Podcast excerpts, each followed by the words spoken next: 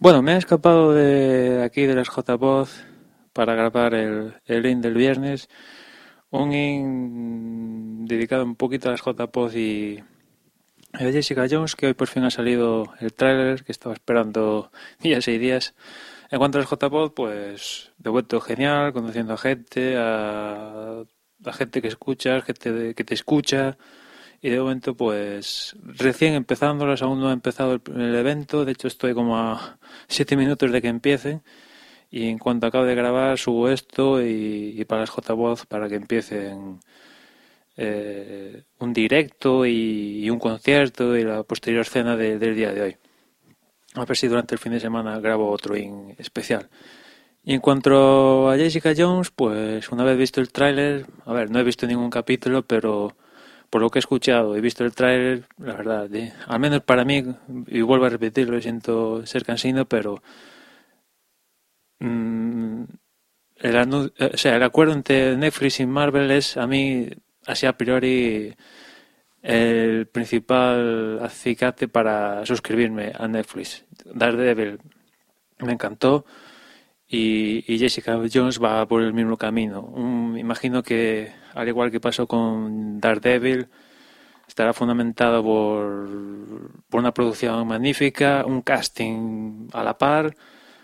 Tiene una pintaza Kristen Ritter como Jessica Jones, David Tennant con, como el hombre este Violeta, ahora no sé cómo se llama específicamente su, su personaje, Mike Colter como Luke Cage y bueno, etcétera, etcétera, ¿no? Con Ann Moss y etcétera, etcétera. La verdad es que está muy cuidado y por lo que he leído, Jessica Jones va un pasito más allá con respecto a Daredevil en cuanto a la violencia y, también al sexo, con lo cual ahí Netflix sigue avanzando campos y lo que no se puede emitir en, yo qué sé, en Agents Shield, en ABC o cadenas nacionales, pues en Netflix está todo permitido. O sea, realmente para un creador y la producción, correspondiente producción, trabajar en Netflix es lo ideal. Tienes unos tiempos para hacer la producción, grabación ideales, todo seguido, sin tener que depender de, de parones para publicidad, parones de Navidad, parones de porque hay fútbol americano, parones, parones y más parones.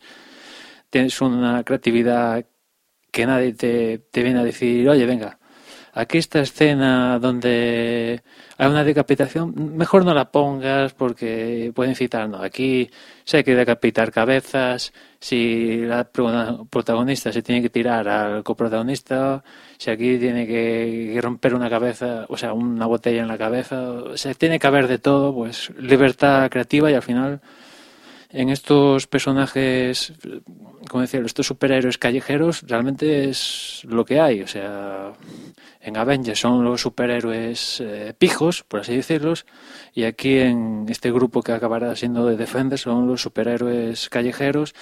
Y en callejero, bueno, Jessica Jones sí que tiene poderes, super fuerza, realmente es muy poderosa, pero la han rebajado a nivel callejero. Realmente estos estos personajes pues son de la calle y luchan con los personajes de la calle de tú a tú, o sea, ya vimos en Daredevil puros puñetazos eh, y apenas alguna arma que utilizó y aquí Jessica Jones pues va por el mismo camino, ¿no? Puñetazo limpio o, o estampaciones contra paredes y real- realmente tiene una pintaza tremenda y ya sabéis que llega el 20 de noviembre aquí en con todos los capítulos disponibles en, en Netflix y ahora por fin vamos a poder disfrutarlos en España sin tener que conectarnos a VPNs o historias raras para poder verlos del tirón y ya sabéis, versión original subtitulada, recomendado, aunque también tendremos la versión doblada, imagino. Y por ahí nada más, pondré el link al trailer para que le echéis un vistazo y como digo, nada más y nos escuchamos en la próxima. Un saludo.